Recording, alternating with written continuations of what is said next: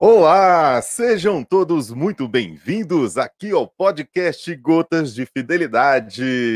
Estamos começando mais uma transmissão ao vivo aqui no YouTube da Comunidade Católica Fidelidade da Cruz. Você é nosso convidado a estar aqui todas as segundas-feiras, às 8 horas em ponto da noite, para participar junto conosco. E depois é convidado também a ouvir novamente, ou então fazer aquele link com seus amigos, com seus familiares, para que todos possam escutá-lo ah, por meio dos streamings de áudio, ou seja, lá no Spotify, no Amazon Music e tantos outros que nós temos também disponíveis para que você possa ir escutando durante a ida para o trabalho, ou então arrumando as coisas domésticas, ou então quando você né, tá naquele momento tranquilo dentro de casa. Toda quarta-feira, o episódio que aconteceu na segunda estará disponível para você lá nas, notas, nas nossas plataformas de áudio, beleza? Fica conosco aqui até o final, porque vai ser bacana. Primeiro, eu quero novamente reforçar para que você vá e distribua essa notícia para todos da sua lista de contatos nós estamos ainda sem acesso à conta oficial do Instagram. Então, continuamos com uma nova conta até o momento.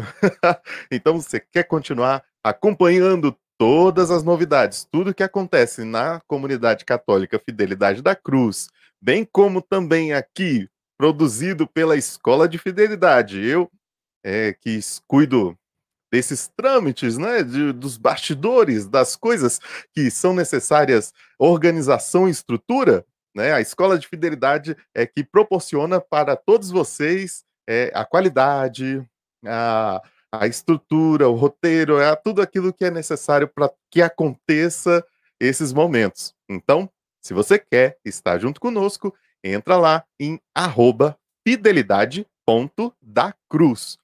Esse perfil, por enquanto, está sendo o oficial, para que a gente possa continuar nossas atividades digitais e ir de encontro a cada um de vocês. Lembrando que o Facebook continua a mesma coisa, Fidelidade da Cruz, você encontra lá, bem como também no YouTube, Fidelidade da Cruz, é onde nós estamos e você também pode entrar em contato aqui. Claro, participe muito pelos comentários. Faça sua pergunta, fale um pouco sobre o convidado, faça é, esse momento também ser maravilhoso, né, por meio da sua participação. Ela é muito útil, ela é muito boa e enriquece demais aqui. E aproveitando já quem está online, Fabiana, um grande abraço, muito obrigado, minha querida, por estar sempre conosco. Pai, muito obrigado também. Daphne, boa noite. Opa, Célia, é isso aí, vamos que vamos. é, e vamos continuando. Você já pode ir participando conosco. Lembrando também que nós estamos num período que necessitamos de ajuda. A comunidade está fazendo uma ação entre amigos e essa ação depende unicamente da, do nosso despojamento daquilo que é bem pouquinho. É uma contribuição mínima. A gente até falou na, no, no, no, podcast passado e vamos repetir. Dois reais você pode contribuir por, pelo Pix. Vou até colocar aqui, ó. Olha, ação entre amigos. Dois reais. E, e vai, com, vai, com, é, vai ser um sorteio lá em fevereiro de 2022. Então tem muito tempo para que você possa contribuir. A premiação ela vai de uma TV de 42 polegadas e outros grandes prêmios também. Ah, tá, e o Pix, né? Deixa eu colocar ele aqui de novo. Aqui é financeiro da cruz, arroba gmail.com. Aí você manda o comprovante e recebe um número único para poder participar né, do sorteio. E o melhor é fazer essa contribuição e fazer esse projeto tudo, tudo que a comunidade desenvolve crescer cada vez mais. Beleza? E aí, povo, quem tá mais online? Opa, Felipe, grande abraço, muito bom. Rafael também, grande abraço. Muita gente que já está conosco aí em vários episódios. E você já compartilhou, já mandou para os seus amigos, já colocou, né? É, essa, essa live para que ela possa chegar cada vez mais longe? Falando em live, opa, grande pai! muito, é muito bom estar com você também, é o nosso amigo Tainan, aqui, fundador da comunidade católica Fidelidade da Cruz. Olha só, é, amanhã, nós aproveitando, vamos estrear esse novo perfil né, que nós estamos utilizando com uma grande live com o nosso querido Padre Wesley, e ele vai estar aqui conosco vai ser a comunidade, a Escola de Fidelidade e ele, para falar um pouquinho para vocês sobre os novos projetos para esse semestre. Está chegando, gente, está chegando. Eu vou até compartilhar aqui, ó. Você pode ir aqui no no Instagram, fidelidade.dacruz, ou mesmo pode ir no site, que é o Fidelidade da Cruz, com.br barra é, coragem para contemplar. Mas vai, ter o um link lá né, na, na, na, bio do Face, você pode ir lá e fazer é, esse cadastro. Você pode se inscrever para poder ser avisado do momento em que nós vamos começar a live. Então fica ligado que nós vamos estar juntos amanhã já, amanhã, lá no Instagram, para fazer juntos esse momento maravilhoso, falando um pouco sobre quem?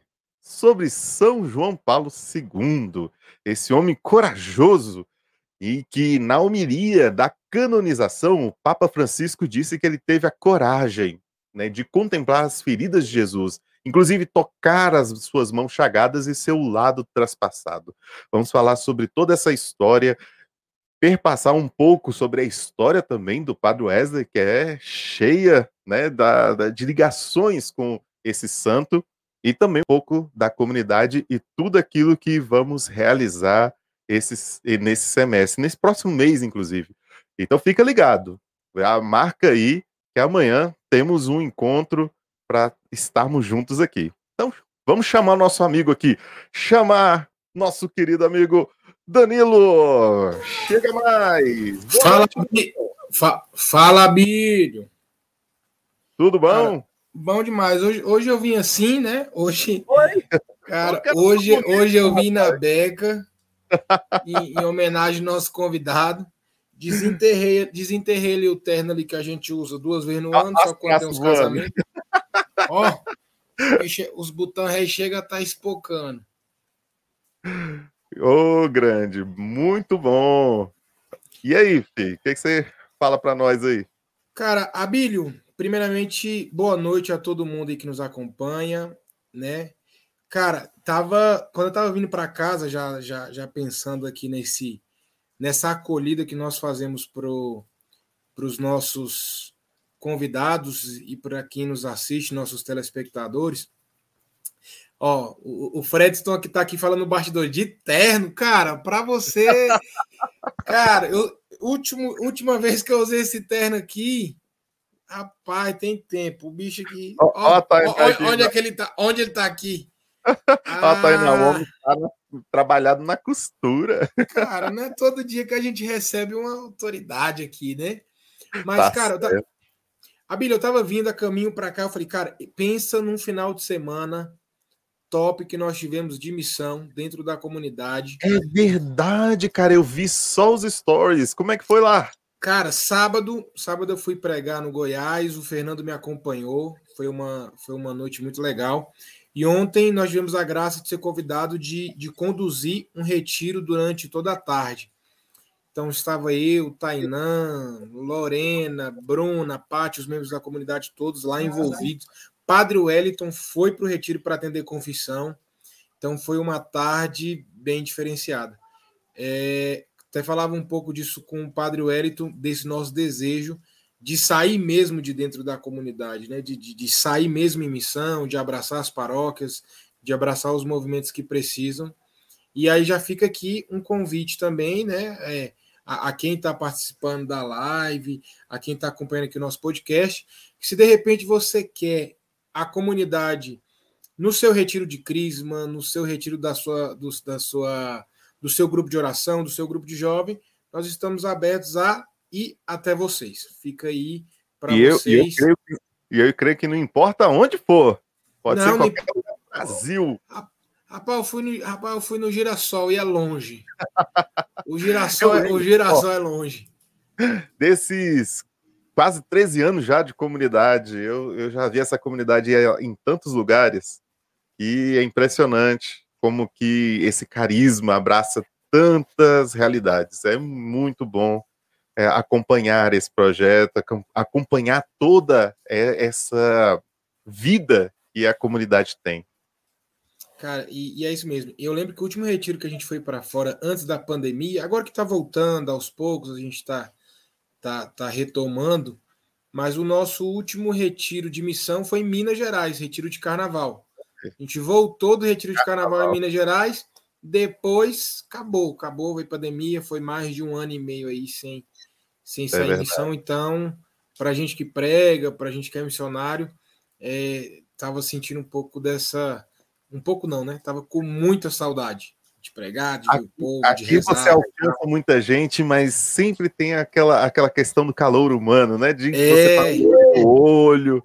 É, é diferente, isso é verdade. É diferente. Mas, rapaz, eu vou desabotar aqui, que eu não gosto desse trem, não, velho. Pelo amor de Deus. Eu vou perguntar pro Fred. Onde é isso, meu irmão? Meu Deus do céu, tá aqui o que. Tá aqui o bom. Olha aqui o bom. Pronto, agora eu tô passando aquele povo no final de festa de casamento, com falta gravata aqui no meio da testa. E é isso. Ah, beleza, Fih, vamos, vamos deixar de enrolação. Eu vou sair aqui para os bastidores. Fique à vontade aí.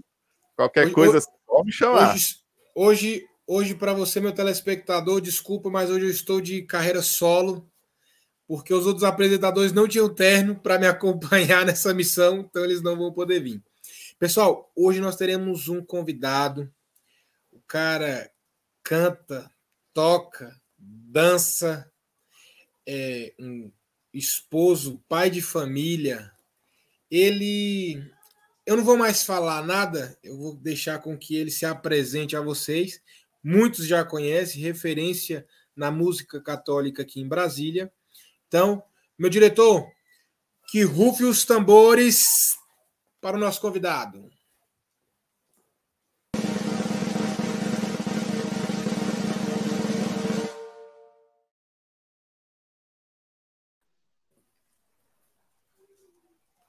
Fala! E ele tá. Rapaz, ou você foi buscar esse terno quando me viu, ou você já estava com ele.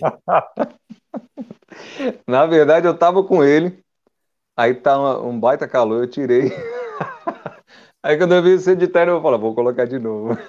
Cara, eu tô falando, eu, eu só vou andar, eu só vou andar com a galera agora que anda de terno. Só vou andar com a galera aí que anda de terno.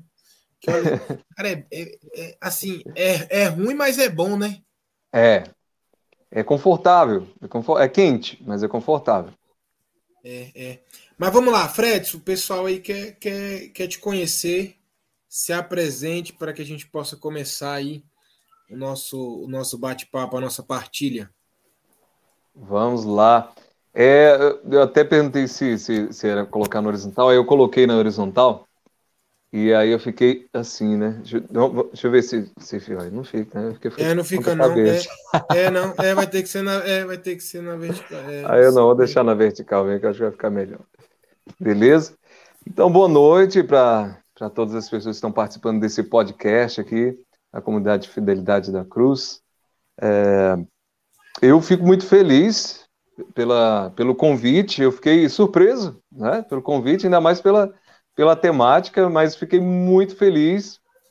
É, normalmente, quando, quando me convidam, é para é, alguma coisa da Cristerói, né, da banda, da música, mas fiquei extremamente feliz e achei incrível assim, o, o fato de me convidar para a gente hoje tratar de um assunto tão importante na nossa vida, na sociedade, é, eu sou o Fredson Marques Rodrigues, uh, alguns me conhecem por Fredson Marques, outros só por Fredson mesmo.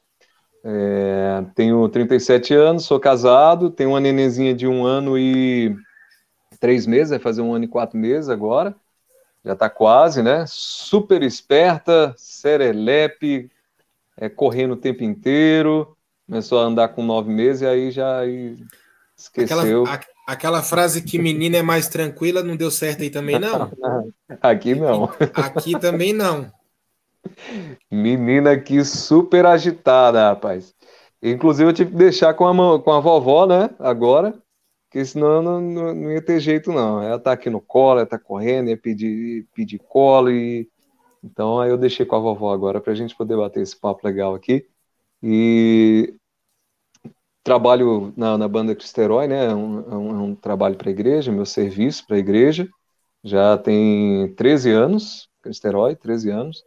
Já, mas sirvo na música na nossa igreja há mais tempo. Acho que uns 15 anos por aí, não, uns 20 anos. Só, já, só isso, né? só isso. É, com a música sim, né? Quando, quando eu nasci, você, você já estava tocando na igreja, minha idade. Conversa, moça. E quando eu fui, mais eu comecei a, a na, na, inovação carismática, é, eu acho que eu tinha uns seis para sete anos, né? Meus pais já estavam já vivenciando já na renovação carismática, então eu cresci na renovação. Antes disso, meu pai era, era ministro da Eucaristia, né? Até antes da renovação carismática. E então eu cresci no seio da igreja, graças a Deus. Deus me permitiu ter essa oportunidade de, de crescer numa família onde os meus pais sempre, tiver, sempre foram muito, eh, vivenciaram muito dentro da, da fé católica. E eu sou muito feliz na minha, na minha religião, sou muito feliz na minha fé, e sou muito feliz com Cristo e seguindo e tentando ser o melhor possível a cada dia. Legal. Eu falava agora aqui há pouco, Fred, antes de entrar, sobre a missão que a gente estava no, no Retiro de Crisma ontem, e, e, não sei se você se recorda, mas você tocou num retiro de Crisma, lá da Paróquia São José Operário, onde eu preguei. Não sei se você se recorda disso. Há uns... se, foi, se foi num galpão lá atrás da igreja, foi isso? Não, foi no, no, num colégio, no Centro Educacional 24, lá na QNQ. Já, ah, já sei, já sei onde é que é também. Tem, muito, é deve é. ter uns 10 anos. Não, tem isso tudo não, rapaz. Não tem o quê? tem não? Tem menos? Rapaz.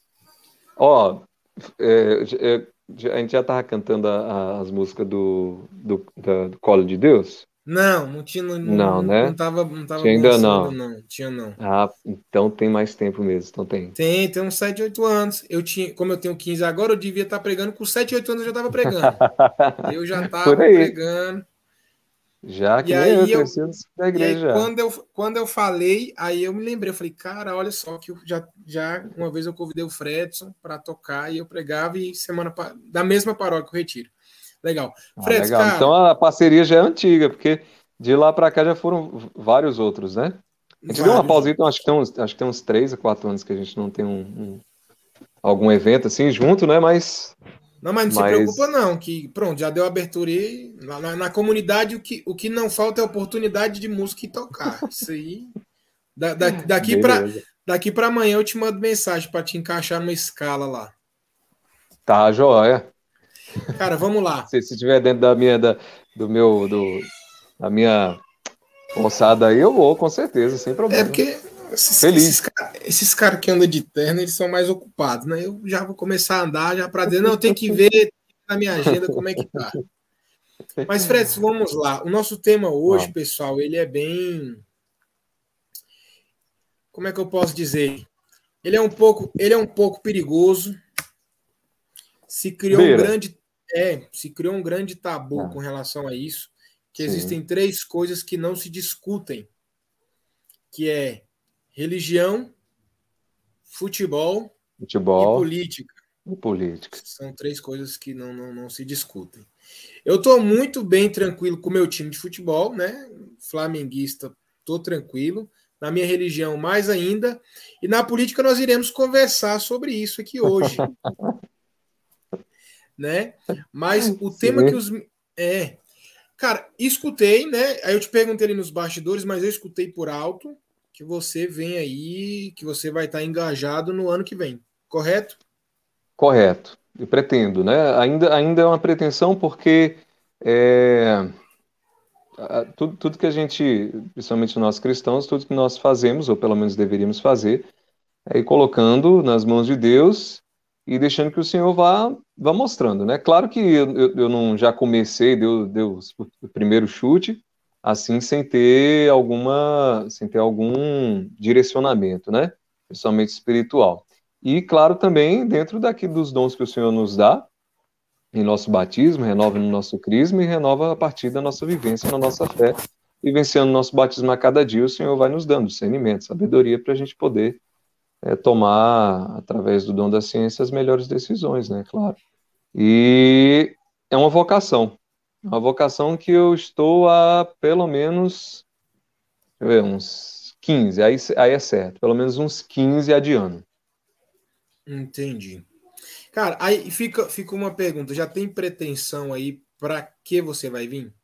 Deputado, Sim, a, senador? A princípio, eu sempre, eu sempre quis. Distrital eu, eu Federal. Eu tenho uma paixão muito grande por, pelo Distrito Federal. Eu acho que tem muita coisa que o, que o deputado distrital ele pode fazer, porque o deputado distrital, na verdade, ele exerce dois, duas funções, né?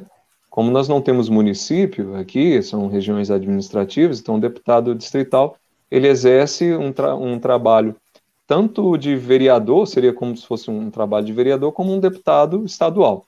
Então ele trabalha nessas duas, nesses dois eixos, né? Então, dá para fazer muita coisa. E ele tem nas mãos um poder muito grande, que é um poder limitador, é um poder fiscalizador, e ele pode é, tanto ajudar o, o, o, governo administrativo quanto atrapalhar muito também. Então, a gente, a gente vê que a população não, não acompanha muito o trabalho do deputado distrital, e isso é um grande problema, porque o deputado distrital ele faz tudo sem que a população saiba o que está fazendo. Então ele pode dizer que está fazendo uma coisa que não está, por exemplo, numa boa, Entendi. sem problema. Né? Então é uma paixão que eu tenho pelo Distrito Federal e eu gostaria muito de iniciar essa minha vocação, a dizer se sim, trabalhando como deputado distrital. Mas se caso, né, a gente conversando, a gente veja que de repente um, uma outra linha dá para se trabalhar melhor e se fazer muito mais pelo Distrito Federal, eu não vejo problema nenhum eu é, tentar.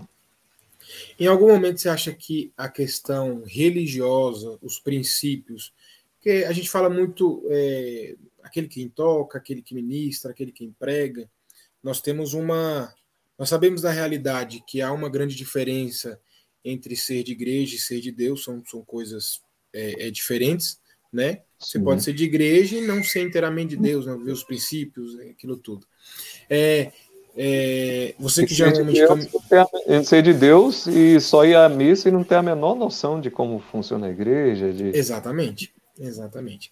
Aí, é, você que nasceu, você que vem de um berço católico, você que, que, que, que, teve as suas experiências, você que tem a sua, a sua intimidade com Deus, em algum momento, tendo todo esse essa bagagem religiosa, em algum momento você falou assim, cara, eu não vou me meter nisso? Algum momento você teve esse sentimento ou não? Há uns 15 anos, durante esses 15 anos. Desde o chamado até agora, até o sim.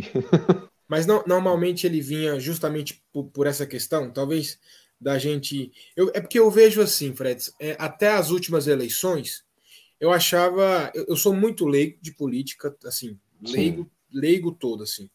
O uhum. pouco que eu entendo de política é devido ao conhecimento que a minha esposa tem, porque ela já trabalhou em uma, em uma RA, que era a RA de Ceilândia, então uhum. ela era bem próxima de uma deputada, e aí a gente acabava que eu. Como é que isso funciona? Como é que é aquilo? Não sei o quê. Então, assim, o que eu uhum. entendo hoje de política é, é, é sobre isso. Então, a pergunta que, que, que até, assim, como eu sou muito leigo, e aí, como eu estava dizendo, há quatro anos atrás, se via muito pouco falar de político assim, se, se as pessoas brigarem tanto. A gente sabia que era algo que não se discutia, né, na é verdade, a gente sabia que era algo que não se discutia. Política, religião, falavam ali, cada um guardava sua opinião, acabou. Mas é, as redes sociais encorajaram muito as pessoas nas últimas eleições, e eu vi. Eu vi cachorro se separando, eu vi gato fugindo de casa, eu vi Final de ano de família. É, final de ano de família aí. Quem ia levar o Chester não foi, chateado. Foi um Deus nos acuda nas últimas eleições. Eu tenho medo dessa próxima. Então, Sim. assim, como e, e, a gente vê dentro da nossa da nossa da nossa própria religião é, do que eu vejo não tão dividido, mas há, há, uma parte que vai por uma por uma linha de raciocínio e outra por outra. É, e talvez é, não é botando lenha na fogueira, mas olha que o seu sim é decidido talvez nos momentos mais Críticos. o povo agora está mais opinioso, né? Podemos dizer sim. assim. E aí, o que, que você tem achado disso tudo? Ó, primeiro, em relação à, à questão dessa, dessa dicotomia, né, desse, desse paralelismo de, de exagerado, é, eu me considero, é, eu, eu, fui, eu fui aprendendo, né, então eu acredito que os meus nãos, eu acho que foram muito importantes até aqui, por exemplo, porque eu sinto, eu me sinto hoje mais capacitado, eu me sinto hoje mais politizado até, né, menos, é, é, é me sinto é, menos defensor de A ou B para ser mais cético politicamente, né? Então, se utilizar a expressão ser cético é, como cristão, para mim é um horror. Eu, eu, eu, acho terrível dizer que eu sou cético como cristão. Não dá para fazer isso, né? Como é que você é cético? Na política, para ser conservador, que eu, eu, seria a minha, a minha, a minha, o meu direcionamento político, você tem que ser cético politicamente. Não dá para, não dá para, é, você tem que desconfiar de absolutamente tudo. Você tem que averiguar absolutamente tudo. Você não pode com, com, é, é, concordar com absolutamente tudo por causa de um discurso X, ou porque você não pode voltar atrás na sua palavra, porque da sua palavra de seguimento, no sentido de seguir uma determinada doutrina, uma determinada ideologia política, é um perigo, porque você corre o risco de tentar fazer o certo, é, fazer errado, achando que está fazendo certo. E na política não dá para fazer isso, porque você está lidando com é, o que é do povo, né? A gente está lidando com segurança pública, a gente está lidando com educação, a gente está lidando com com a saúde pública, e quando você toma uma decisão simplesmente por uma linha ideológica, simplesmente e apenas, você corre o risco muito grande de fazer mal para o povo, né? Então, eu não vejo com bons olhos essa, essa polaridade política, não. Eu, eu acredito que há o bom dos, de, dos dois mundos, há muito de ruim dos dois mundos, e hoje a gente, por conta da internet, eu diria que essa parte de, das pessoas discutirem cada vez mais é por conta da internet. Isso acontecia muito, é, Danila, em cidade pequena. Essa rixa tão aflorada nessas questões, cidade pequena é bem forte. É briga. Né? briga. É da briga, da facada, da peixeirada. Não, mas, não, mas umas famílias, tem umas famílias que eu conheci beirou, facada beirou. Essas facas de, de, de, de é. mesa no Natal, nossa. É terrível. Cidade pequena é bem, é bem, forte. Não por uma questão ideológica, mas por uma questão do o, o, qual, meu, qual meu político vai ganhar que vai favorecer determinada, determinada parte da população. Né? Hoje a gente ainda vê muito isso e vê também na cidade grande, vê na, nas grandes metrópoles, mas na cidade pequena, essa, isso que a gente vê hoje de forma mais aflorada em toda a população, hoje, era algo muito típico de cidade pequena, né? de cidade do, do campestre, etc. Era algo muito mais. Hoje, por conta da internet, você recebe muita informação, você recebe muita fake news dos dois lados, tá? É, de todos os lados, na verdade. De todos Quando os gente, a gente e, não fala... só, e, não só, e não só na política, né? Não só na política. Em várias áreas. Hoje, a informação, ela ela ela tá muito difícil de você peneirar. Tá muito complicado. Você precisa ter tempo para poder buscar. Então, por isso que era muito bom que a, a população ela fosse sempre, sempre, ela nunca fosse é, junto com o governo. Ela sempre fosse, é, ela estivesse sempre na linha contrária. Então, se eu votei num determinado candidato, e eu digo isso até para mim, se eu votei num determinado candidato e esse candidato ganhou, ele está lá, eu vou estar tá sempre contra ele. Ah, como assim, Fred? é. porque você vai ter que cobrar ele, você vai ter que estar tá questionando ele, você tem que saber o porquê que ele está tomando aquelas decisões e não apoiando em todas as circunstâncias. Isso é como eu e repito, isso acontece em todas as áreas. Então, era muito bom que, que toda a população estivesse sempre no lado contrário do, do político, porque faz com que ele veja onde ele, onde ele estava, aonde ele chegou e para onde ele tem que ir. Né? Quando, quando a população exalta demais os políticos, né, apoiando em todas as decisões, independente qual a decisão que ele toma, isso é muito perigoso para a nação. Né? Dá, gera isso que está acontecendo. Isso de ambas, assim, é... isso de ambas as partes, e a gente vê até uma questão assim, tanto de quem é, votou em alguém, e aí Sim. votou, independente se a pessoa fizer o é, eu sou é isso aqui até o final, eu não mudo, e também da parte contrária, Sim. que tosse para que dê tudo errado, para dizer assim, eu avisei. O tempo inteiro. O tempo inteiro. Então, e jogar na é... sua cara ainda. Jogar é, e, e, sem saber que o resultado desse que eu avisei prejudica todo ele mundo. da mesma forma. Exatamente, todo mundo. Todo mundo. Então, então isso assim.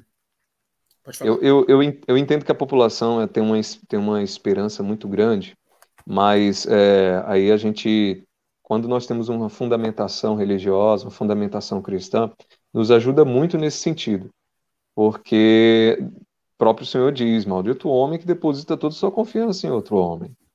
Então, nós não, não devemos depositar toda a nossa confiança em uma pessoa específica, né? Porque a gente corre esse, esse, esse sério risco de jamais questioná-lo. Né? E quando eu digo jamais questioná-lo, é porque a, a polarização está tão grande que a primeira coisa que vem na cabeça dela é aquele desculpa essa expressão se ofender alguém, né? Aquele Não, político de, é aquele aquele político de estimação, né? Que a gente chama de político de estimação, aquele que a pessoa tem uma grande afinidade, né? E por ter uma afinidade muito grande, às vezes acaba apoiando em todas as circunstâncias sem questionar.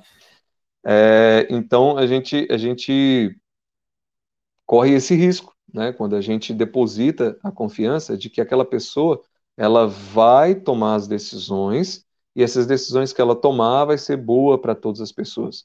Só que política é, é, feita de vários aspectos. A política ela é muito mais abrangente do que somente o cara que está no poder tomando uma decisão X ou Y. É, e quando eu digo o cara que está no poder, é, o, é, é, desde o executivo ao legislativo e ao judiciário no caso judiciário, não é um, um, cargo eletivo, né? Mas, é, mas, por exemplo, o STF é um cargo que não é eletivo, mas é uma indicação política, né? Então corre-se o, o, risco também, todos nós somos somos somos seres humanos e, e de ter decisões seríssimas, né?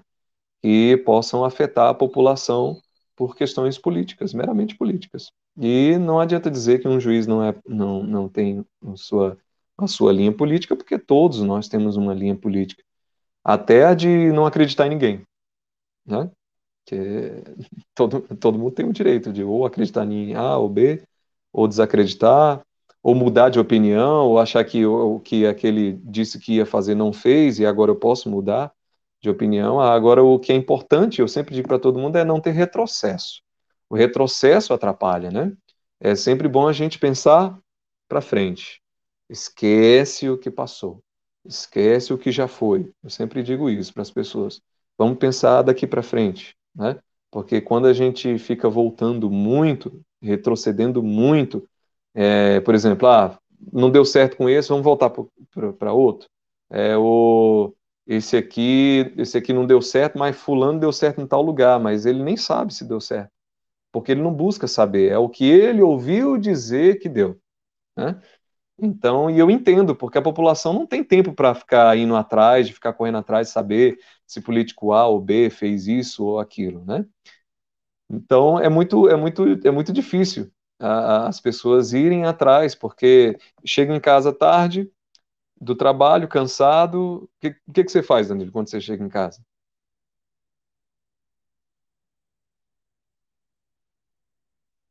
Danilo, você está me ouvindo? Agora eu tô. Foi mal. Ah. Tava, tava no mudo que as crianças chorou, já bota aqui no ah, mudo e aqui eu vou controlando aqui. Pronto, é, eu já. O que, que você é, quando é, em casa, por exemplo? É isso aí. Quando eu chego em casa, primeiro eu vou domesticar as feras, né? A gente vai ali brincando um pouco, acalmando, aí depois vai dar um banho e tal. Quando a gente vai deitar, quando a gente vai sentar, aliás, para descansar, a gente praticamente já senta para dormir. Então é a rotina de quem é, é, casado durante a semana ela é um pouco mais é, repetitiva, né? Vai ter um hum. dia ou outro ali, mas é isso aí, é exatamente isso que você falou. É, é aí você vai ter que, assim, entre escolher pesquisar sobre ir a fundo de política ou, ou, ou, ou cuidar do, dos afazeres, você não vai pesquisar. Essa, pelo menos essa é a minha realidade, né? Exatamente. Não, e a realidade de 90 e. Sei lá, eu estou jogando um dado, um dado aqui, porque é muito mais pela realidade é, geral do que. É dos pobres, dos pobres. Que eu pesquisei. É. A pessoa, ela, cara, chega em casa, chegou em casado, eu vou jantar, vou dar um beijo na esposa, vou dar um beijo nas, nas crianças, brincar um pouquinho, né? Se, se ainda for pequenininho, né? Bater um papo, conversar, sentar na mesa, jantar rezar, dormir. Em alguns dias vai para vai um, o encontro da, da, do segmento que você trabalha na igreja, né? Ou na comunidade, ou no grupo de oração, ou na liturgia da missa, ou na numa pastoral X ou Y numa reunião, volta para casa dormir amanhã, trabalhar. Então, o tempo que as pessoas tem, tem para isso é muito pouco. Então, como é que você vai saber o que está acontecendo? Então, o que você vê do que está acontecendo é nas grandes mídias, né? Jornal, né? Da, do, dos, do, da, da, da TV. E algumas pessoas conseguem ainda ler alguma coisa ou outra que vai chegando no, que vai chegando no próprio celular, né? Aquelas, aquelas notificações vai chegando. E ainda assim é daquilo que você mais pesquisa. Então, por exemplo, eu pesquiso muito sobre política, então chega muita coisa de política para mim. Então é, eu é, vou, é, vou lendo. É, e é de tudo quanto é lado. Então chega político de tudo quanto é meio. E para você garimpar isso, para você saber aonde ali permeia a verdade ou permeia a mentira, né, no caso que a gente chama hoje de fake news, é muito tênue, é muito, é muito pequenininho. Então, gerar esse pensamento crítico na população é bem mais difícil, é bem mais complicado. A população está preocupada com outras coisas, né? Questões mais é, práticas é, do cotidiano. E eu acredito que também tem um pouco daquilo que a gente vai a gente vai acreditando naquilo que a gente quer acreditar. Porque, é, como eu estudo um pouquinho sobre marketing, tudo, tem essa questão do Pix, então, como, normalmente você vai você vai vendo um determinado conteúdo, ah, eu vou, eu sou dessa linha de pensamento de político A, e aí você vai vendo mais aquilo, é comum que aquilo ali vai Sim. aparecendo mais para você. Pra e você, aquilo exatamente. que você vai lendo, você vai falando, cara, isso aqui é verdade, isso aqui é verdade. Você, você vai. Aquilo que vai aparecendo para você, e no fundo, no fundo, você quer acreditar naquilo, você toma aquilo ali como uma verdade, você espalha, você manda, você já encaminha, Sim. você já compartilha, e é justamente isso. Tem essa exatamente. questão. O nosso pesquisar, ele é. Ele é muito aleatório, ele não é muito profundo, né? Ele é, nosso pesquisar é quase uma, é, é, quase uma fofoca, né? Vai passando, ah, deixa eu dar uma lidinha aqui, vi. Se for um vídeo muito longo, você não vê, se for um videozinho mais curto, você, você acaba se prendendo. Mas vamos lá. Como a gente ia falar um pouco sobre política e religião, fica uma pergunta. É... Não sei se, se chega a ser comprometedora, mas é... Pode perguntar, fica à vontade. Até. Não, aqui, aqui, quem passa aqui, aqui passa aqui, quase não volta. Quem passa aqui quase não volta. Que... Pois eu quero voltar. Cara, que, a pergunta é o seguinte. Sim. É, as últimas eleições, igual assim, eu vi muita coisa assim. Ah, padre usando da igreja como palanque para defender político A, político B, Pananã. Sim. Cara, até, até onde você, como músico católico, porque você, assim, é, você, você, você tem, você é uma referência dentro da, da, da, da, da igreja dos músicos católicos de Brasília. É, o ministério onde você é vocalista é, é uma referência. Tocam bem, tocam com som, tem propriedade, é, é tem isso. É, até onde você acha que é o limite? Ah, fiquei, fiquei feliz. Não. obrigado, obrigado. Até onde você acha, e não é para bajular, não, é porque são bons mesmo, são muito bons. É, até onde vai é, o limite aí? Tipo assim, cara, eu, eu posso ir até aqui para usar é, uhum. da, da, do meu ministério, da minha vocação, da minha missão, para poder também fazer, que, que também não deixa de ser uma missão, né? Sim. Mas até onde você acha que é válido ir para não misturar as coisas e até confundir a cabeça da, da, das pessoas, entende? Cara, essa pergunta é muito, muito, muito, muito boa, muito pertinente também e muito difícil, porque às vezes a gente perde. Amigo. Pessoal, vamos para o intervalo aqui agora. Já, já, já a gente volta para ele dar uma pensadinha. Aqui não tem isso, não. Não, pai. não, não, bora, bora. É, é, é porque é, é muito é muito difícil você saber a, até onde ali, até onde ir. Porque é, eu também tenho, eu, eu, eu, gostaria muito de não ser tão agradável. Porque a, às vezes eu, eu escuto, é, eu vou, vou na palavra e vejo, tá, mas Jesus não veio para agradar. Ponto. Ele veio para falar a verdade. Ponto. Mas é a verdade que ele é. Ele é a verdade. Ponto. Ok, tá.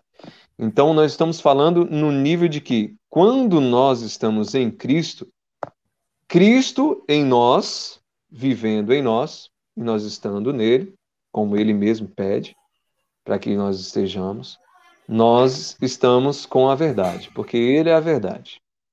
Então, nós temos que falar a verdade. Mas, para muitas pessoas, o que eu falar, na minha percepção e na minha perspectiva das coisas, pode não ser verdadeiro. Para ele, às vezes, eu posso estar é, sendo. É, não é nem leviano, né?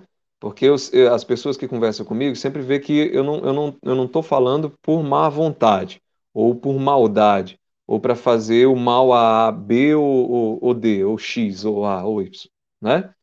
Mas eu estou tentando falar na minha perspectiva como cristão do que o cristão deveria agir, né? E como ele deveria agir. E é muito difícil, porque nós temos outros cristãos do outro lado também, como você falou, que pensam totalmente diferente de mim, né? Então, se eu tento ser o mais equilibrado na minha forma de ver as coisas, aí eu também estou errado para muitas pessoas, porque para essas pessoas, elas estão no, no limite dos dois lados. E estar no limite dos dois lados, para eles é ruim você estar ali no, no meio da balança, no mais equilibrado possível, porque eles perdem força. Então, cada um quer te puxar para ter cada vez mais força. Você, acho, acho que você está me entendendo, né? De repente, você deve até passar por, por, por essa situação. E você fica naquela, peraí, peraí cara, eu, eu não estou no, em cima do muro. Eu quero que você entenda que eu não estou em cima do muro. Eu tenho uma decisão, eu tenho minha forma de ver essa situação e ela é convicta, mas isso não me impede de, se eu ver que eu posso melhorar ainda mais essa minha forma de ver as coisas, eu faça.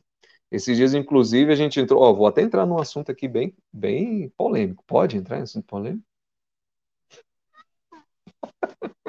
Eu não te ouvi, a, não, mas beleza. A, a língua, não, a língua tá coçando. Manda aí que quando começar aqui vai até 22. Você que sabe. Ai, cara, então vamos lá. Esses dias eu conversei com uma pessoa. Eu, eu converso com muitas pessoas de, de, de todas as, as áreas. Então eu acabo que eu, eu não sou muito. Talvez eu não seja bem visto é a minha, a minha linha de ver as coisas, nem por um lado, nem pelo outro. Então, até minha esposa falou: bebê, você tem que ir com calma com o que você fala, porque às vezes você vai precisar do voto dessas pessoas se você se candidatar. Eu, meu bem, eu não quero, não. se for assim, eu não quero, não, o voto delas, não. Eu quero o voto das pessoas que olhem para mim e falam: eu tô com o Fred. Mas quando chegar lá, eu não estou só para essas pessoas que falaram eu estava com o Fred. Você está para todo mundo. E talvez algumas pessoas que chegam lá e, é, é, e, e tomam posse de um cargo eletivo se esquecem que eles não estão só por uma quantidade X e uma parcela da população, mas eles estão por todas as pessoas. Né? Por mais que eles tenham sido eleitos por uma quantidade X de pessoas que acreditam na linha de ideologia deles, ou da ideia, ou da, da forma de, de, de ver deles. Então, eu, eu, eu, agora, tomara que eu não tenha, não tenha me perdido. Então, esses dias eu estava conversando, pronto, voltei. Estava conversando com, com um brother, com um amigo, e, e às vezes, é, no, no calor da, da conversa, né, eu, eu fiz, mandei uma mensagem lá sobre a questão é, homoafetiva, né? E eu falei que cada pessoa tem o total direito de escolher aquilo que, que, que vai, é, é, é vai seguir para toda a sua vida. Então, se a pessoa ela decidiu ser, ser é, é, ou decidiu, ou se viu, ou se achou, enfim, é tanta nomenclatura que eu, que sou leigo, não posso dizer, mas dentro daquilo que eu penso né, sobre o assunto, eu disse que se é por onde a pessoa escolheu e ela é feliz assim, eu não vai adiantar eu falar nada para ela, porque ela decidiu. Mas isso não me impede de falar. Não sei se você está entendendo. Isso não me impede de falar. Então, não me impede de falar para ela e ela também já ela sabe como eu penso sobre esse assunto. Eu sou cristão, eu sou católico, então ele já sabe o que eu penso sobre esse assunto. Então, é, eu tenho amizade com várias pessoas que são homossexuais, eu não sei bem a nomenclatura, se é homo, acho que é homossexual mesmo, é homoafetivo, eu não sei. Mas, enfim, eu vou utilizar é, a minha. É, não, é LGBTQJJPQZ 2326. É, eu, eu, eu já não sei mais, quem for que me perdoe, mas eu não sei como é que é a nomenclatura, não. A minha é mudou, é homossexual. Mudou, mudou ontem, é, mudou ontem. Mudou, mudou de novo. Mudou ontem, que toda hora muda. E, tem muito, e muitos deles brincam até com isso. Entendeu? E brincam, e, a gente brinca, e não tem problema nenhum. Mas aí um amigo meu foi me corrigir, falou: não, meu irmão, nós que somos cristãos não podemos, e etc. Eu falei: ó, eu vou pelo que o, a, a, o direito canônico fala, tá? Eu não vou obrigar ninguém a absolutamente nada. As pessoas fazem o que quiser da vida delas. Mas eu sei como eu penso. Mas ela não é obrigada, eu, eu não, não sou obrigado a perder meu tempo de ir lá na casa dela ou ir lá no Instagram dela para falar um monte de coisa para ela, sendo que ela tá na dela. Você está entendendo? Uhum. Agora, se ela me busca para saber o que eu penso, o que eu acho e um direcionamento, aí eu vou dizer para ela, ó, é, o que a igreja diz é o seguinte: você que tem uma tendência né, à homoafetividade, ao homossexualismo, você tem que buscar a santidade. É isso que a igreja diz. Você tem que buscar a santidade. Você tem que buscar a pureza, né, no caso, buscar viver, viver a castidade e, se possível, se dedicar à obra, se dedicar à vida é, é leiga ou à vida religiosa, se dedicar a Deus, buscar isso. A igreja não é que ela condena, mas é que o evangelho é que Cristo diz que fomos feitos para a vida matrimonial. Estou dando uma, um resumido. Então você não pode cometer o ato. Assim como o hétero também não pode. O hétero que não é casado, ele não pode cometer o ato heterossexual. Você está tá me entendendo? É isso que o catecismo, é isso que o direito canônico fala. Você não pode cometer, você que é hétero, não pode cometer o ato heterossexual fora do casamento. Você que tem uma tendência homossexual, você não pode cometer o ato homossexual que você está em pecado do mesmo jeito, porque você está indo a favor da carne contra o espírito. E, e, e assim, é, e esse chamado é porque é, é assim como é esse complexo de política e religião, junto também esse complexo, esse algo muito complexo sobre homoafetividade, homossexualismo. Sim. E acaba que as pessoas se. Falhou um pouquinho. Eu vejo assim também que acontece. A gente tem um, um amigo, esposa. É, tá falhando um pouquinho o áudio. Não sei se é para todo mundo, mas para mim tá, tá falhando um pouquinho. Deixa, deixa eu arrumar aqui o técnico. É, é, tá bom? Não, ainda não. Para mim não, não sei para os outros. O pessoal puder comentar aí como é que tá? Comentei. Abriu? Pronto, vê tá se bom? melhorou aí. Aí, melhorou, melhorou. melhorou ah, beleza. É que não estava preso aqui no meu terno. Tá é... Mas o que, que acontece? A gente, eu, a gente tem, eu e minha esposa, nós temos um, um, um conhecido nosso que, que, que ele tem essa tendência. E ele falou: Eu não vou viver isso. Eu não vou. Eu não tenho atração por mulher. Eu não consigo gostar. Eu, eu não consigo. É de mim. Eu não. Eu olho para mim nada. Mas eu não vou viver isso. Eu vou viver a castidade. Eu vou viver para Deus. Então assim, é, é isso. É, é isso que é grande disso. É, é, é, igual quando a gente escuta assim: ah, por que, que os padres não casam? Porque o homem tem esta necessidade. E Pananã, eu falei, cara, é uma escolha dele. Ele escolheu viver isso. E aí, é... e é justamente quando você fala assim: é a mesma coisa do homem casado que não pode praticar isso fora do casamento porque é casado. E aí foi a mesma resposta que eu disse para ela. Eu falei assim: você é casada, né? Ela falou: sou casada. Eu falei: pois é, se você pegar o seu marido literalmente como um homem, uma hora ele vai ter desejo por uma mulher que não seja você. E ele não está livre para isso, porque ele escolheu estar com você. Ah, mas tadinho dele, vamos, ele, ele, tem que se relacionar com outra mulher, então, já que você tem tanta pena dos padres assim. Não, é escolha, filha. Hum. É uma escolha. O padre tomou a escolha de ser inteiramente de Deus, nós, como casados, escolhemos é, ser inteiramente de Deus, nos unimos à nossa esposa. Então, é, é simples assim. É muito simples. Não tem. É, é, é o que você falou, é muito simples. Não tem é, mais, né? Que nem LGBT que é mais, né? não tem esse não tem, mais. Não, tem mais.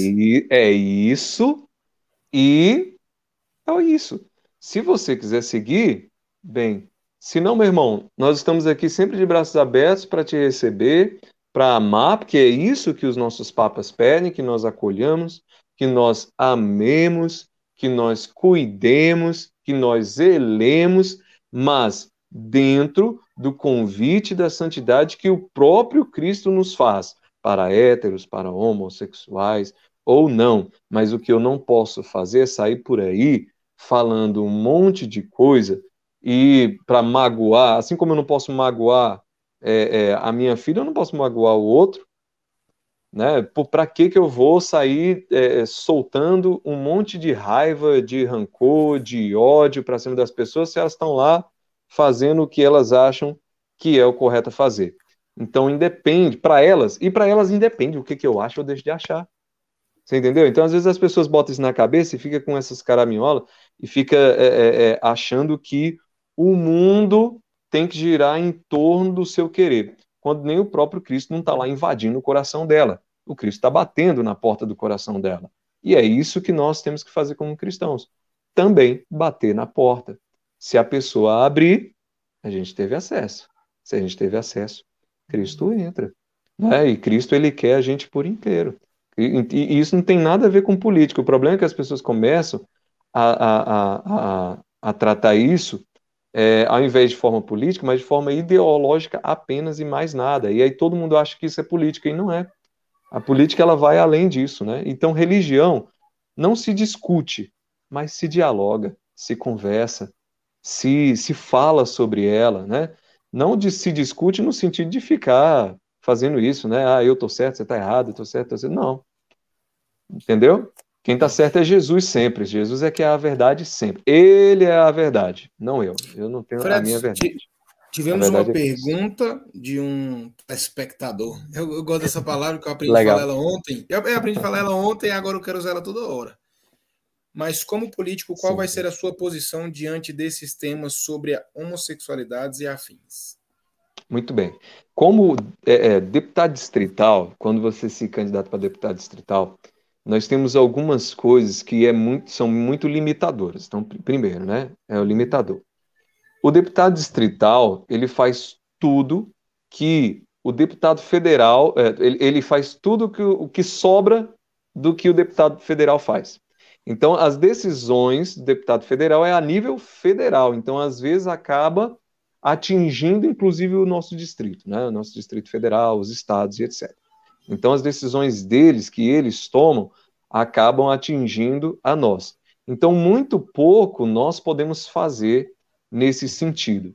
Mas eu, como cristão, tem muitas coisas que são decisões extremamente ideológicas, como eu disse, né, para atingir e agradar um público bem específico do que uma decisão a nível populacional, a nível de toda a população. Então, tem que tratar os desiguais dentro da sua realidade. Por exemplo, eu não posso tomar uma decisão e não posso votar a favor ou contra do casamento gay ou homoafetivo, por exemplo. Isso aí não compete a mim. Entendeu? Ou não competiria, né? Se caso, é, é, é, no caso de um deputado distrital, não compete a um deputado distrital, porque isso é uma decisão federal, então ela já vem para cá. Agora, vamos distribuir, vamos, vamos para aquele, aquele problema lá que teve agora, das, dos, dos absorventes, por exemplo, só para dar um exemplo, né? Vamos distribuir absorventes para um público X. Tá. Então tem que perguntar é, que público X é esse? Entendeu? É para todo mundo? Não dá. Não tem verba que dê para todo mundo. Não existe, não dá para dar para todo mundo. Ah, é para população carente e para população que vive de risco? Dá para fazer? Dá. Você está tá me entendendo? Então, assim, porque a gente está lidando com o dinheiro público. Quando você está lidando com o dinheiro público, você está falando de, de, de, de, uma responsabilidade muito grande. Então, não, é, eu estou entrando nesse tema polêmico, porque tudo que, é, é, que, que, lida com a população em geral é, acaba se tornando, é, tem uma, pobre, uma é, problematização muito grande e acaba tendo uma, uma certa polêmica no sentido de que alguns concordam, alguns não concordam entendeu? Então, no caso do deputado distrital, no, no, no quesito é, homoafetividade, homossexualidade, é, são, são temas que normalmente estão muito no âmbito, a maioria das decisões estão muito no âmbito de, de cota, cota para fulano, cota para cicano, entendeu? Cota também, cota eu aí na cota. É, favorecendo nesse sentido. Então, por exemplo, Fred, você é a favor de cota? Depende. Ficou, ficou com medo porque, com medo porque me viu, né? Ele falou, cara, e agora? Será que esse moleque é Não, não, não é não. não mas Sabe eu, por quê? Não, porque, por exemplo, a, a, população. Vamos para a cota mais famosa, a cota para a população é, é, negra, né? É, a população negra, a maioria não vai chegar nem na faculdade, cara. É sério, 80% não chega sou, nem na faculdade. Só, só exceção. Eu sou tanta exceção que eu fiquei foi tá mais entendendo? tempo do que era para ficar, eu. Eu sou tão exceção que eu fiquei mais tempo do que era para ficar. então vamos lá. A cota. Gente, a gente está preocupado com, a, com. Às vezes se preocupa e se torna um tema tão relevante e que era simples de se, de se resolver quando tem temas muito mais importantes que a maioria da população negra não, não, tem, não tem saneamento básico. Porque a maior parte da população pobre do país, querendo ou não, é negra. E não tem acesso a saneamento básico, cara. E as pessoas às vezes fazem um, um, uma discussão tão gigantesca em torno de algo simples de cara, se resolver, e, e assim, sendo que tinha que estar preocupado. A maioria da população negra não, não vai chegar no, no, no na, na, quinta no, no quinto ano, cara. É preocupante, é um negócio assim terrível. E às vezes as pessoas fazem uma, um discurso ideológico nesse sentido para uma, uma parcela que nem che vai chegar lá, cara. E ao invés de estar preocupado em dar educação e que a educação chegue para a grande maioria. Você está conseguindo me entender? É Não, nesse sentido. Consegui... Então, como, como deputado distrital, o deputado distrital tem que estar preocupado é com isso. Entendeu? Peraí. Eu tenho um, eu tenho um pensamento, Fred, assim, eu tenho um pensamento sobre, sobre cota e sobre sobre toda essa essa bandeira que se, se levanta sobre negros e eu assim eu tenho eu tenho um, um negócio e é, tô tentando usar as palavras para não, não, soar de uma forma muito errada mas assim cara eu essa, já é, vi... essa é a arte essa é a arte da política é isso é importante pronto é, ei, você, ei, você também tem que saber é porque deputado aí não precisa de vice senão eu ia entrar contigo aí não é, não é, não é que você está não é que você tá mentindo, não é que você está mentindo, mas é que é. você realmente precisa saber o que falar e como falar. Porque Mas, a gente assim, não, não precisa estar tá saindo falando é. É, qualquer coisa para poder ir magoando as pessoas. O que toa, eu penso né? é. Porque Acho que, que a gente tem que é pensar da, tentar chegar na, na verossemelhança, né? É, porque eu penso assim, cara, eu tenho um primo, mesma realidade, é, morador do, da expansão do CTO, os dois estudou em escola, é, os dois estudou, os dois estudaram, né? Se eu falar, os dois estudou em Os dois estudaram em escola pública, é, os pais da mesma realidade, serviços gerais, mãe serviço geral, serviços gerais, pai cobrador, os dois pobres, lascados do mesmo jeito. Aí, tipo, eu conseguiria entrar pela cota e ele não. Porque ele é branquinho, ele é branquinho, do loiro do cabelo de lado. Então, assim, é, é, é, é, isso, é, isso, que eu penso. E assim como eu conheço pessoas negras, muito bem sucedidas, de família tal, não sei o que, que também vai entrar pela cota. Você entende? Então eu acho que não. É, eu sempre vi assim. Eu não acho, claro. Ah, Danilo, mas não é assim. Mas é porque a pessoa é negra. Cara, para mim, o meu cérebro ele é igual de todo mundo, mano. Não, não, tem diferença nenhuma. Minha capacidade de estudar, eu acho que seria algo muito mais social. Beleza cara, eu tenho menos tempo para estudar, eu vou ter que trabalhar tá. e estudar é. para poder passar numa faculdade. Lógico, as coisas vão ser muito mais difíceis, mas não porque eu sou negro, mas porque eu venho de família pobre. Simples assim. Eu espero muito. Minha, minhas, minhas filhas são negras, as duas são negras. E a gente tem trabalhado bastante para que a gente tenha condições financeiras tipo, muito melhores do que a, a, a que eu tive. Então, assim, eu não quero que minha filha passe pela cota. Porque eu quero que minha Sim. filha tenha um bom estudo, eu quero que minha filha passe por mérito. Então, a, a, minha visão sobre cota é justamente isso: é uma questão social. Sim. É quem tem menos Sim. oportunidade, é quem recebe é, os projetos sociais assim, assim do governo. Essa pessoa deveria entrar pela cota, porque tem, é, eu vou usar essa palavra assim, né? Tem gente branca que é muito ferrada financeiramente. Tem, lógico que é, é bem menos a, a quantidade de pessoas negras é, de classe média alta é, é, menos, mas existe, entendeu? Não penso de uma outra forma. Sim, mesmo porque a população negra, é, querendo ou não, é a maior. Ela é maior. Então, por, por, por ser maior, a gente imagina que deveria estar é, mais bem colocado no mercado de trabalho, mais do que isso, né? Mais bem colocado em todos os âmbitos da sociedade. Isso seria, é, é seria o ideal. Mas o que, o, o que, o, o, que é verdade é que nós temos, nós temos sim, há sim o racismo, ele é real, ele é real, é, mas é tanto que se você coloca um branco pobre e um negro pobre, é, você, você em uma, uma situação de, de, de avaliação social, o negro ele vai sofrer mais. Isso é fato, gente. Isso não, não tem para onde a gente, a gente fugir. Mas o que deve ser feito é colocar é, é, políticas públicas que façam com que eles sejam inseridos desde a infância. Né? Não só os negros, mas toda a população pobre tenha educação. Mas a gente fala isso há anos, cara. É há anos, há anos, há anos a gente fala a mesma coisa. Entra ano, sai ano, entra ano, sai ano e eles estão continuam preocupados com essa, esses pormenores, quando eles deveriam estar sempre mais preocupados em focar em um investimento e que esse investimento seja bem feito, porque tem dinheiro. Tem dinheiro. São mais de 2 bilhões de reais que são investidos, por exemplo, na educação uh, por ano aqui no Distrito Federal. Só para você ter uma ideia, dois, é, é, é são 2 bilhões e 900 milhões, mais ou menos. É, é, e eu acho que esse ano foi mais de 3 bilhões, se eu não me engano. E só 2 bilhões é para pagar folha. Você sabe disso? Não. Aí você imagina, como, é, como é que constrói escola? Não tô, não tô dizendo, não tô dizendo que não tem que pagar o professor. Política é um negócio bem, bem, bem sensível, né? Não dizendo que não tem que pagar o professor, tem que remunerar bem, sim. Tem que remunerar bem. Mas tem que dar as condições necessárias também para ele trabalhar. E quais são as condições necessárias para ele trabalhar? Estrutura, ferramenta, entendeu? E quais são as ferramentas? Então, tudo isso é muito importante. Às vezes o sindicato ajuda, às vezes o sindicato atrapalha.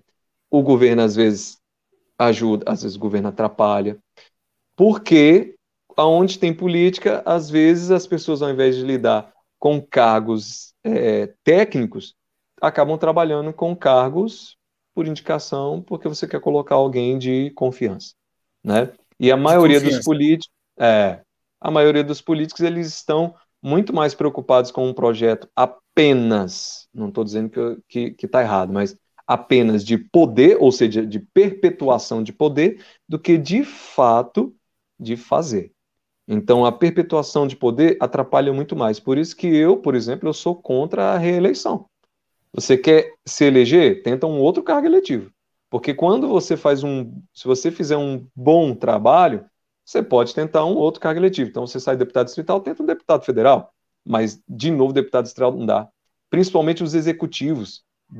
Você ficar mais de uma é, eleição no cargo de, de é, executivo atrapalha demais. Atrapalha é. demais. É porque, na verdade, na verdade, o que eu vejo é que também eles querem. Só, só quer estar. Independente. Só é, quer estar. É, esse, tá. é o projeto de perpetuação de poder, né? E, e muitos eles... falam até, é, alguns até falam, ah, é ruim, é ruim. Ah, se é ruim, então por que, que você está se reelegendo? Eles têm, eles, têm, eles, têm que, eles têm que ir para uma comunidade para quebrar isso aí neles no meio e falar assim, quebrar, essa fazer... mal, quebrar essa maldição, é, cara. É, vai chegar tipo, que você não vai fazer nada, que você vai ficar ali no canto, vai fazer nada. Ah, mas você não, você não sabe nada, você vai ficar ali no canto daqui a pouco, quando a gente achar que você pode fazer alguma coisa. Você faz. Aí você fala assim, tá, Fred, e por que, que você quer? Porque desde os meus 19 para 20 anos, mais ou menos. Tu, é... tem cara, tu, tem, tu, tem cara, tu tem cara que foi representante de turma. Fui no meu último ano. É sempre, eu, me eu... sempre me candidatei, sempre perdi, porque eu sempre tive esse, esse ar muito, é, levar muito a sério o negócio, que, a ah, então coisa. É, porque os E aí, às vezes, as pessoas ou... achavam que não ia ser legal, entendeu? E etc. Não, mas tu tem cara que quer anotar o nome de todo mundo, que o professor sempre fala assim, ó, anota o nome de quem levantar, tu tem cara que quer anotar. Porque quando eu represento... É, não, tu tem cara, não tem como negar. Eu ia, eu, ia cara... Olha, o cara, quando é representante de turma, ele tem dois posicionamentos. Ou ele é muito estudioso, muito quieto, muito tal, ou ele é muito bagunceiro. Eu sou dessa outra vertente, do bagunceiro. Não, galera, fica de boa aí, não vai anotar o nome de ninguém, não. Mas você tem cara que anota o nome.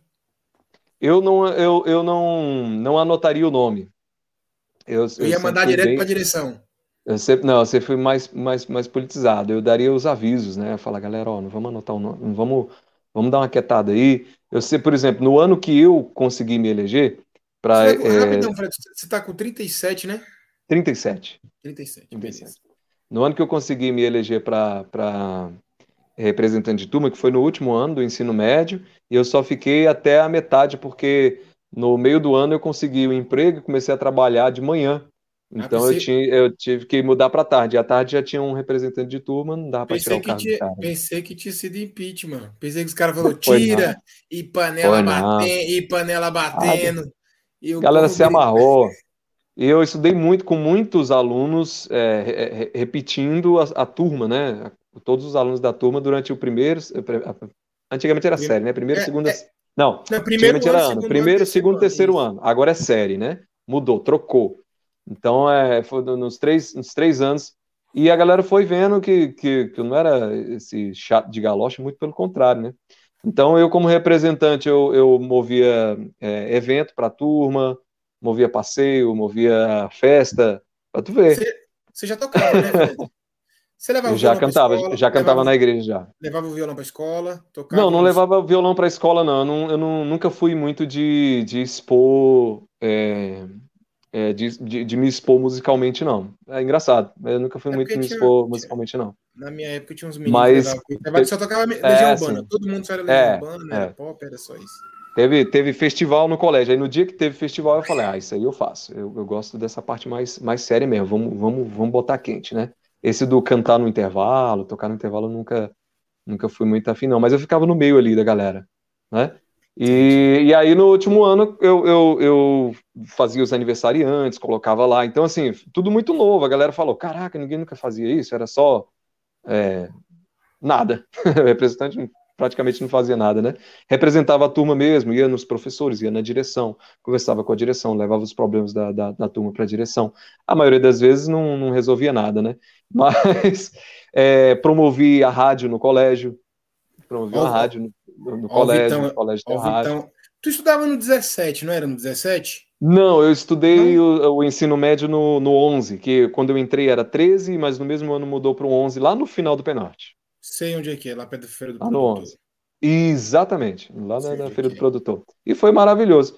E eu fui vendo que ali era eu, eu tinha vocação para isso. Só que eu nunca me achei é, preparado para a coisa.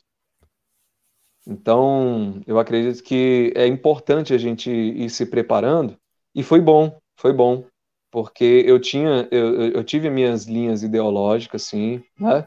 É, eu, eu, tive minhas viseiras de burro, sabe? Quando eu digo viseira de burro, é no sentido de que eu, é, é aqui, ó, entendeu?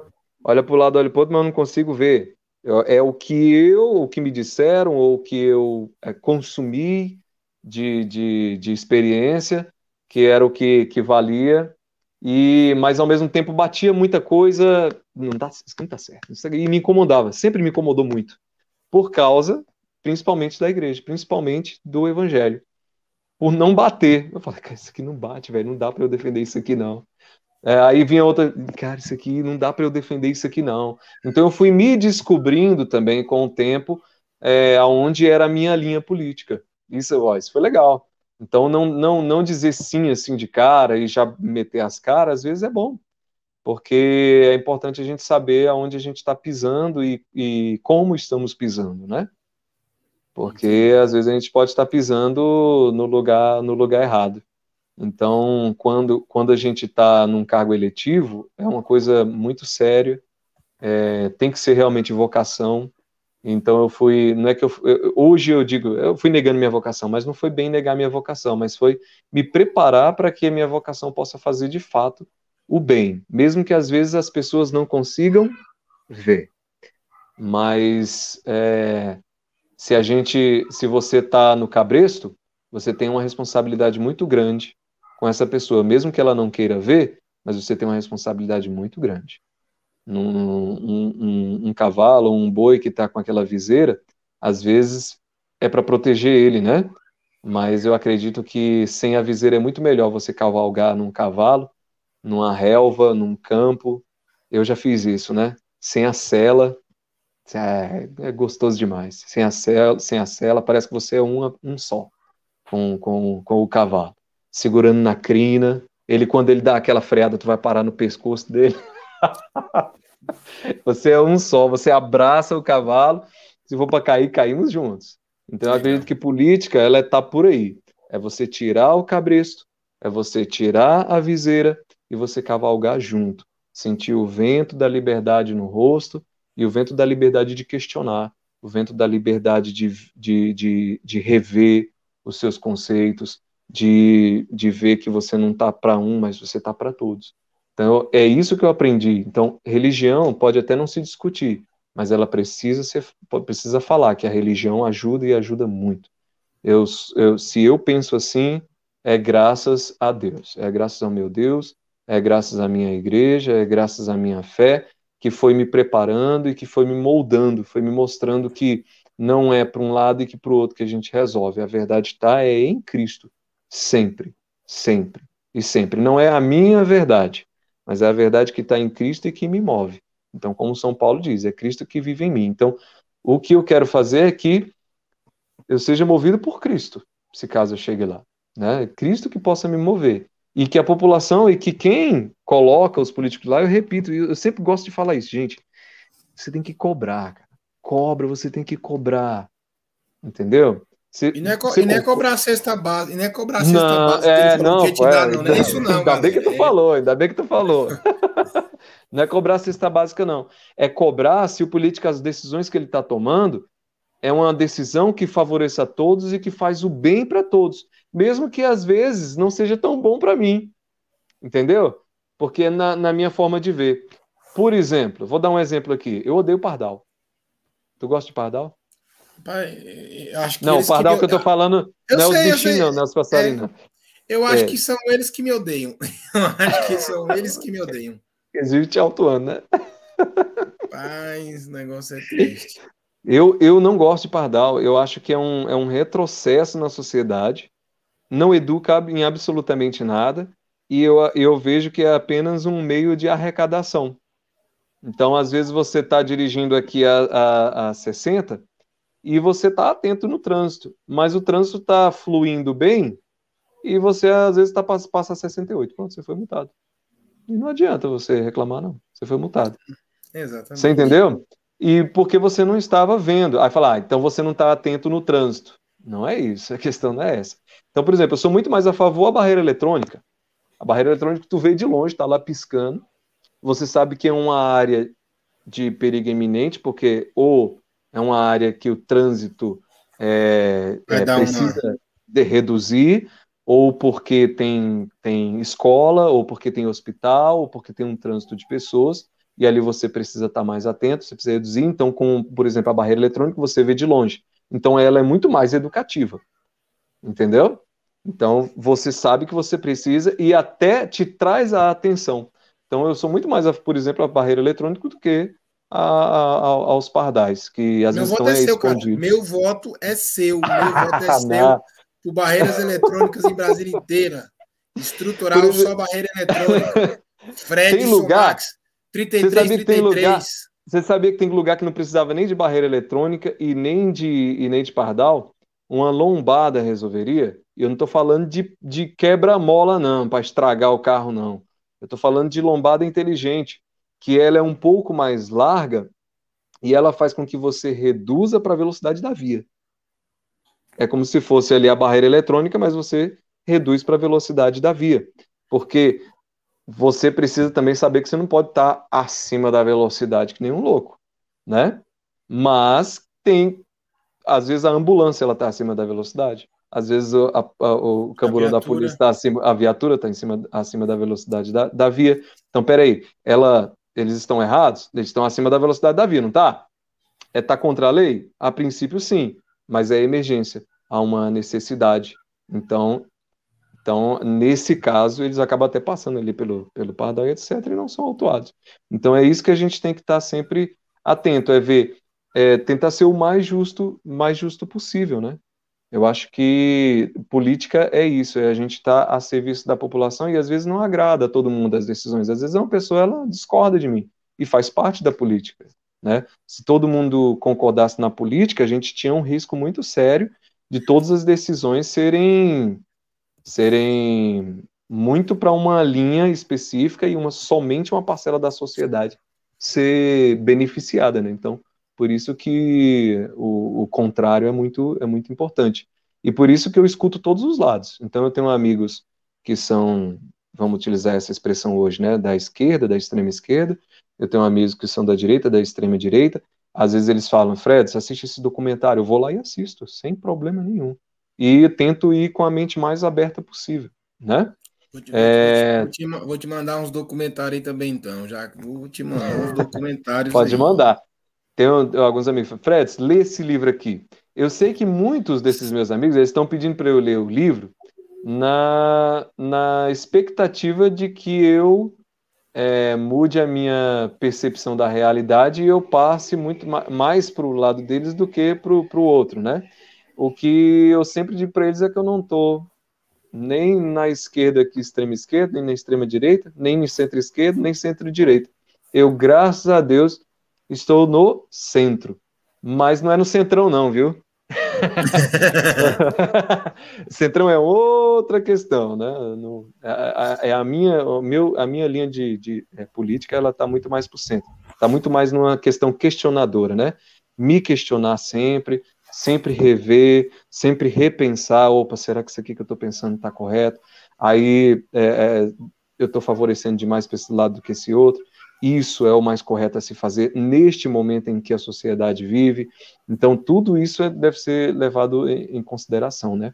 Então, teve aquela questão da, da, homossexualidade e afins, né? Eu não sei se eu consegui ser claro, peço desculpa se eu, se eu não fui, mas é porque varia, né? Varia as, a, as decisões. Agora, se você me perguntar o que, que eu acho, meu posicionamento pessoal sobre, Né? Eu, por exemplo, vou ser bem sincero, não gostaria que o meu filho ou minha filha fosse homossexual, muito mais por uma questão é, de originalidade, de origem, né?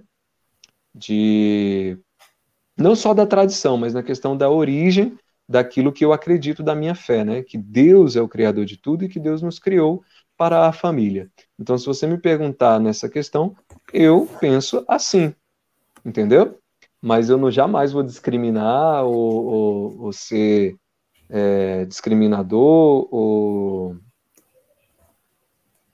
é, como é que se diz? Ter uma pré, é, ser preconceituoso com, essa, com essas pessoas. As pessoas precisam ser amadas, elas precisam ser orientadas, e eu não vou forçar nada a ninguém. A gente não pode forçar nada a ninguém, né?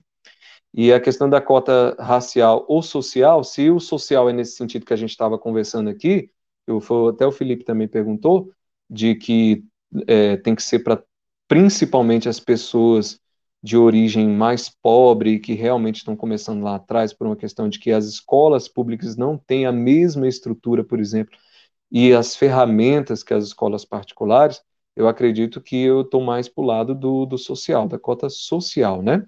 E ainda assim, tem que ser muito bem é, investigado, tem que ser trabalhado de uma forma que venha a ser o mais justa possível.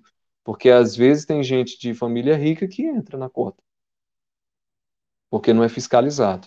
Então a fiscalização tem que ser muito mais forte. Eu acho que é para isso que serve o deputado distrital. Ele está vendo se os meios de fiscalização pública eles estão sendo efetivos de verdade, para que a gente possa conseguir ser o mais justo possível e que realmente aqueles que mais precisam possam ter acesso, não por uma questão de que eles mereçam mais do que os que, que cresceram na, na no, ensino, é, no ensino particular, não é isso, mas por uma questão de que você começa um pouquinho na frente, né?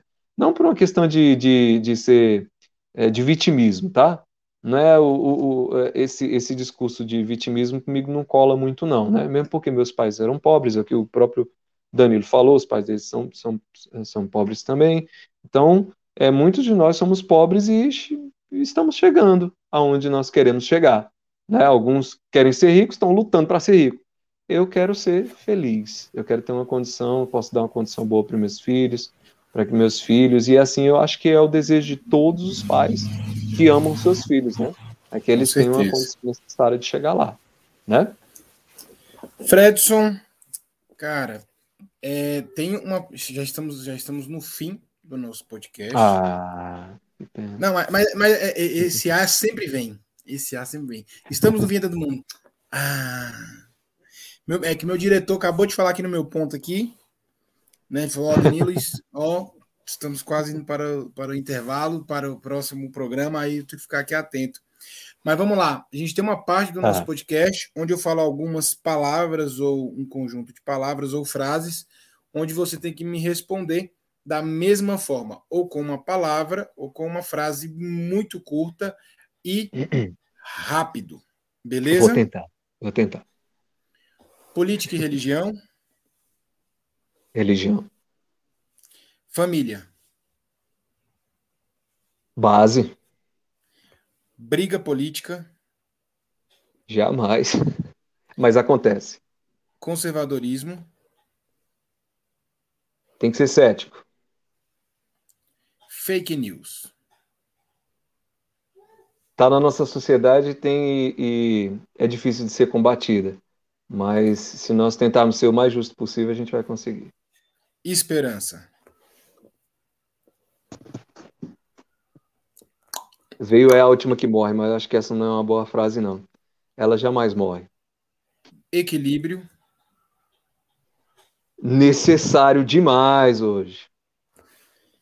Pessoal, esse foi o nosso convidado de hoje, do dia 25 do 10, Fredson Marques Poxa. Rodrigues, músico católico, pai de Graças família, agora é, entrando na política e acho que, acho que depois desse podcast aqui, acredito que, que, que a campanha quando começar, já teremos algumas pessoas aí. Ainda mais sobre essa questão de barreira eletrônica. Eu, meu voto é certo. vai, vai, diminuir, vai diminuir meu custo mensal aí bastante, então meu voto é seu. É, mas uma coisa é, é muito importante a gente, a gente sempre fazer, e eu, eu, eu quero deixar esse compromisso aqui, é que, e eu, eu acredito que todo, todo político devia fazer, era ter um acesso maior com as pessoas. Eu acho que a internet hoje e as mídias sociais, elas favorecem muito isso.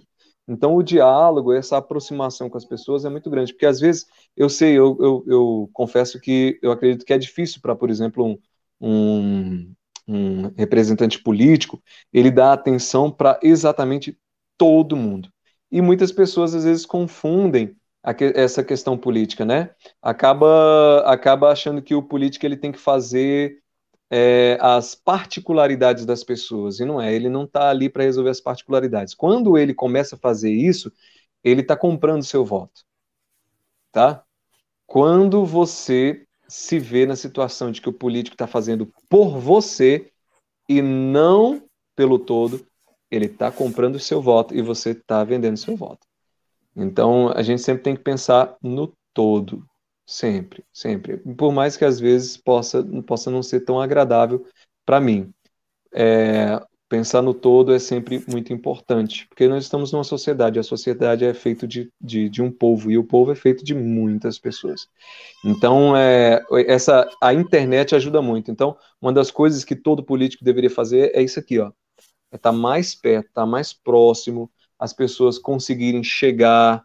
É o que eu digo até para os cantores católicos. Eu sempre fiquei com muita raiva, muito triste, né? Chateado, porque os cantores católicos não se deixam encontrar, né? Não se deixa se achegar, as pessoas não conseguem chegar neles, nem para dar um abraço, nem para dizer, olha, eu rezo por você, eu admiro o seu trabalho, eu gosto de você. Tira uma foto aqui comigo, as pessoas têm essa carência, né? De tirar uma foto com, com o cantor católico. E eu sempre vi isso com. É, eu sempre vi isso com, com muito maus olhos. Da, às vezes ele não vinha e às vezes falar, ah, meu irmão, vamos rezar junto aqui, né? E tem muito cantor católico que eu admiro justamente por esse, essa acessibilidade. Eu acho que o político ele tem que ser acessível também, tem que dizer o que está fazendo, o que está deixando de fazer, o que está acontecendo lá nas câmaras de deputado, o que está acontecendo lá na, nas regiões administrativas. Isso é muito importante. Se a gente fizesse mais isso, as pessoas veriam mais. Porque, infelizmente, não é o que eu falei, não dá para a gente chegar em casa e ficar indo atrás dessas coisas. A rede social ajuda muito. Muito bom. Pessoal, então. Olha o Fernando aí, sensacional. Quando ah, eu crescer, quero Fernando. tocar na sua banda. Já cresceu, já está tocando. Deus abençoe Fredson. Obrigado, Luiz. Fredson, muito, muito obrigado por ter aceitado esse convite. Meu obrigado por, por, fazer parte dessa história, né? Porque aqui nós construímos uma história. Dentro da comunidade, dentro do Gotas de Fidelidade, aqui nós construímos uma história. E aí seu nome já está gravado aqui na história desse podcast. Agradeço, então, muito obrigado. Agora, meu diretor. Meu, Olha, eu tô tá falando. Eu tô. Já, já, já, já viu quando você tá no. Você tá no programa e você fica assim, ó. Ah, ah, sim, sim. É o meu diretor falando aqui. Agora nós vamos para nossa oração, que nós sempre fazemos no final do podcast. Né, meu diretor? Ele vai abrir aí agora para nós. Oração da Escola de Fidelidade. Então, Fred, vamos fazer o seguinte: a gente vai alternando. Vamos. Eu começo, eu começo, você faz o seguinte e assim sucessivamente. Tá, joia. Pai misericordioso, Deus Todo-Poderoso, tu que és fonte da luz e da ciência, concede-me um coração ardente, fiel e sedento da sua vontade, para conhecer as suas obras e escutar o teu chamado à perfeição. Servo sofredor e filho de Deus, quero permanecer aos pés da tua cruz, ao lado da Santíssima Maria, sua mãe e nossa, e diante de suas dores cultivar um amor filial a Deus e a perseverar, perseverar na vivência da sua palavra. Mudou? Deus Todo-Poderoso, tu que és fom... Ah, mudou agora. Espírito Santo de Deus, fiel consolador dos aflitos, derramai seus dons durante minha caminhada evangélica e fortaleça minha decisão de prosseguir com coragem ao encontro dos sofredores e pequenos, anunciando o Evangelho com alegria. Ó Santíssima e Indivisível Trindade, que é essencialmente dom de si, é amor na sua realidade original e infinita, fortaleça-nos a testemunhar e viver a comunhão à sua imagem e semelhança.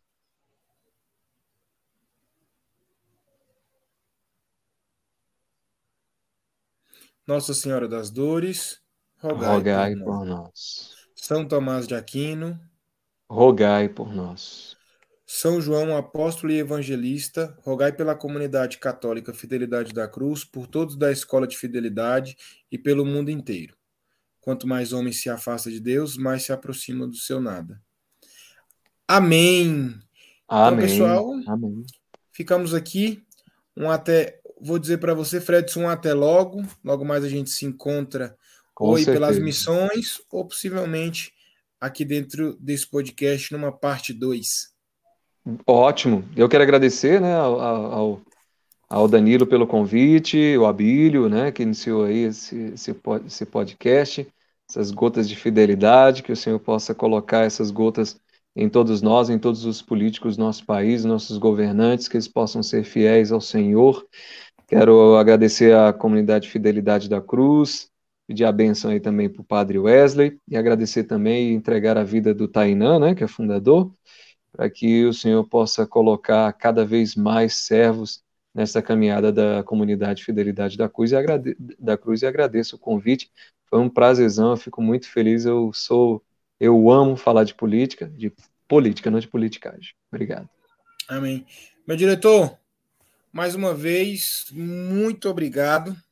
Sou seu fã e até semana que vem.